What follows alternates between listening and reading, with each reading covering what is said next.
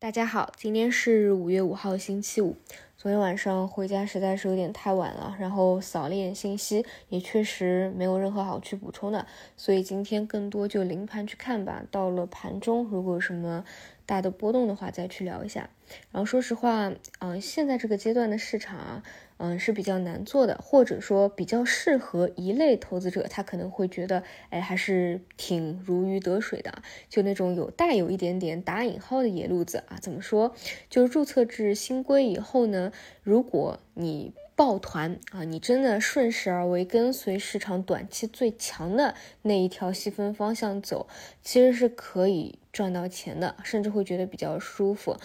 但如果说是配置型的选手啊，或者说想要做中线趋势波段的，我觉得是非常非常难受的。也就是说，你要么做短线啊，这种短所谓的短线就是当下最强的那个主线的方向，要么就是做长线。你夹在中间啊，或者做什么板块轮动啊，或者说做什么平均配置啊，真的是特别特别的难受。而且因为市场的波动率和分裂性啊太极端了。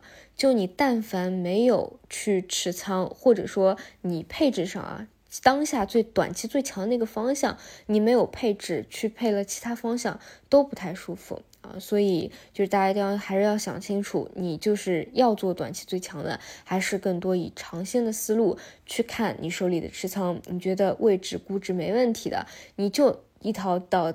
那打引号的啊，一条道走到黑啊，你觉得不管怎么说，看长期来看，它都会有一个估值修复啊，它都是会复苏，它都是会反转的，有这么一个心态。否则的话，就现在这个存量市场里面啊，这么一个极端的行情，哎，确实比较难的。那就比如说。短期最强的是什么？毫无疑问就是传媒游戏。这里我就得再给大家强调一下，就你们看市场啊，千万不要就看着说，啊某一个板块有某个个股啊，有好像有很强的赚钱效应，还在创出新高来，呃，然后就盯着这个方向去做。就比如说我们看 AI 吧，我已经强调很久了，就是短期其实就是 AI 的应用是走的最强的，或者说只有这个方向是最强的。那些硬件啊、设备啊、算力啊，是最早。期最早期聊到的核心的方向，也是涨得最好的一个方向。但你看短期，其实那些一波调整下来，它不会给你有什么再有什么机机会的啦。它真的就给你一路啊连续的短期就这样下跌下来啊。如果说你介入的时间比较晚的，根本没有利润垫的，然后还死拿它的啊，没有意识到其实板块已经是走弱，只是个别的个股还强撑着的，就真的是很容易由盈转亏。的啊，包括像数字经济、半导体，确实也是如此啊。数字经济算我看的也比较多的了，基本每天会复盘一下啊。就有些明明之前机构抱团的核心啊，当它一波回调走的是也是六亲不认啊，基本回调下来就连续回调了啊，连一个比较强的反弹也不给你啊。这就是市场的一个环境，抱团的时候啊一波抱上去，然后回调的时候啊基本都。不给你什么反反弹的，就这么一下子直接的给。哎，杀下来，然后现在抱团比较紧的传媒的方向也是一样啊，抱团的时候就非常的紧，啊，一天的这个分歧可能都不给你，但你说未来怎么样？你又不好说，对吧？啊，比如五月份之后炒一波炒完了，市场有新的这个 AI 的方向的逻辑了，这一块儿可能又是重走算力的一个后路吧。所以就是要看短的，真的就是对市场啊要跟的比较紧一点。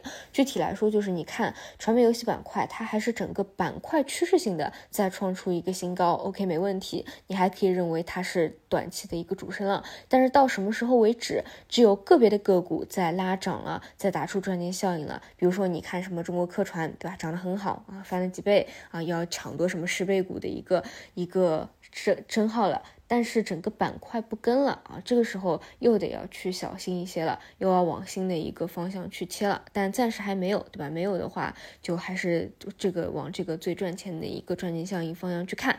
至少短期来说，很明显啊，是应用端比设备端强很多的啊。设备很多都是连续回调下去的，这种很难说啊，到底什么时候调整结束？走弱就是走弱。你看一下最早开始调整的。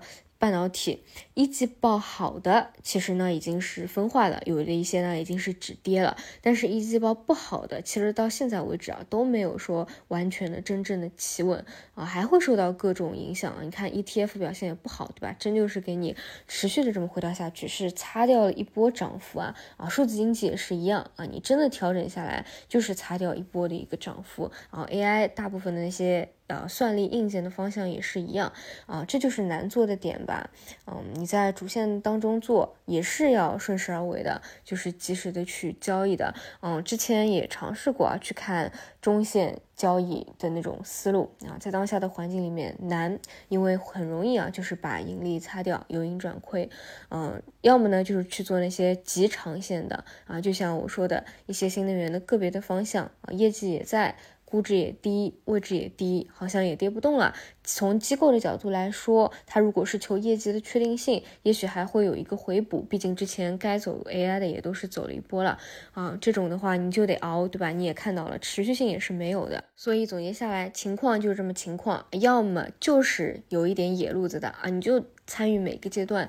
啊，短期最强势的流动性最好的一个方向啊，可能会觉得舒服一点。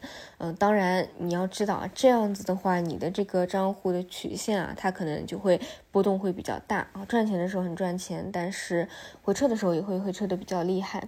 嗯，除此以外的话。在增量资金入场之前啊，可能都会比较难做一些。还有就是你得密切的观着、观察着，就是跟你对立的那个方向什么时候结束。比如说，嗯，短期可能“一带一路”中字头啊有一些事件的催化还会比较好，那可能等“一带一路”来聊。涨完一波以后，哎，这部分资金出来，可能还会去接之前回调了一波的科创啊，或者数字经济啊，这些当中的一个切换，也是随时可能会发生吧。嗯，大家理解现在行情怎么样就好啊，关键是要自己手里的持仓啊，就是做短线的。一旦走弱了，就不要就是去格局它，尤其是利润跌少的情况。如果是长线的，你觉得未来还有反转预期，位置也比较低，估值也比较低，就是熬，就是耐心的一个等待。那么说短期来说，指数经过几天的反弹呢，又到箱体的一个上沿了，所以呢，依旧是要从反弹的预期，又要转化为一个震荡的预期。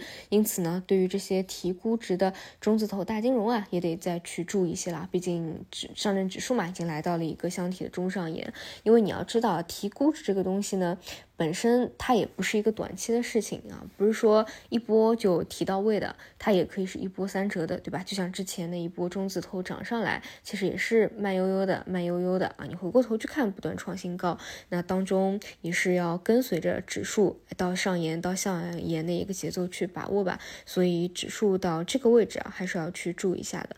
其他的话，我们就临盘去看吧。好的，那就中午再见。